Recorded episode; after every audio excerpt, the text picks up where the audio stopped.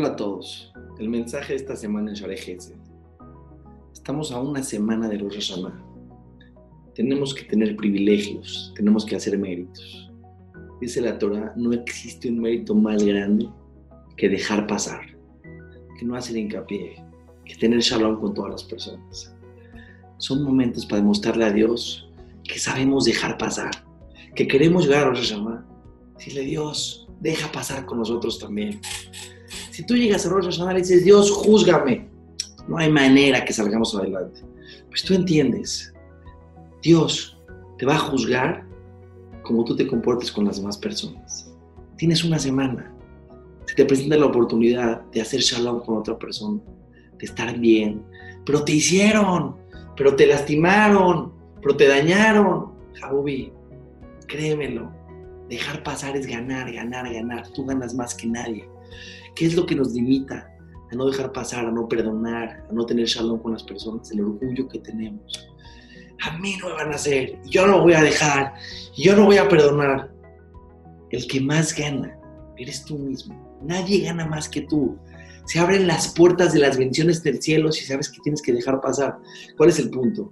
Que a veces no estamos conscientes de todo lo que podemos ganar si dejamos pasar. Se nos olvida que perdonar, que hacer shalom es de las cosas más grandes que hay en el mundo, de las bendiciones más grandes que hay más antes de Rosh Hashanah. Les voy a contar una así impresionante para que se den cuenta que todo depende de la perspectiva. Que si te ofendes, que si te resientes, que si eres orgulloso y tienes soberbia y no vas a perdonar, es una cuestión de ángulo, es una cuestión de interpretación y de entendimiento.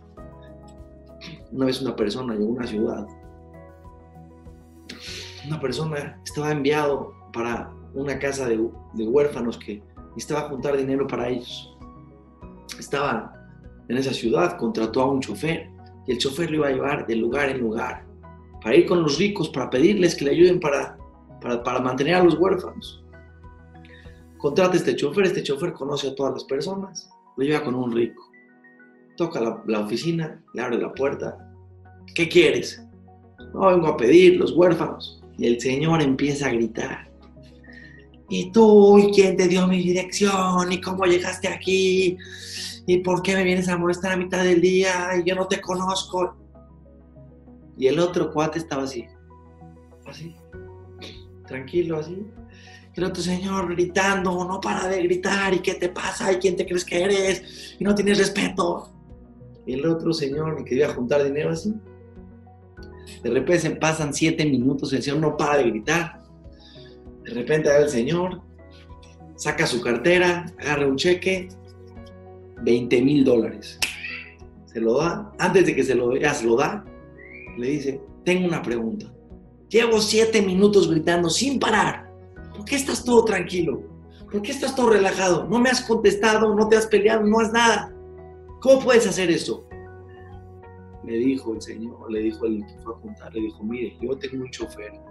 El chofer me puso aquí en la libretrita los nombres de cada persona que hay que ir a pedir. Con usted decía, toque la puerta, sale un señor, grita siete minutos, te da un cheque de 20 mil dólares. Yo sabía que después de siete, minutos venía el cheque de 20 mil dólares. Esperé que usted acabe de hacer su, todo el rollo Sabía que iba a recibir un cheque. Este es el proceso. Me espero. Y no sabes, no te esperan cheques de 20 mil dólares. Te esperan cheques de millones, de bendiciones.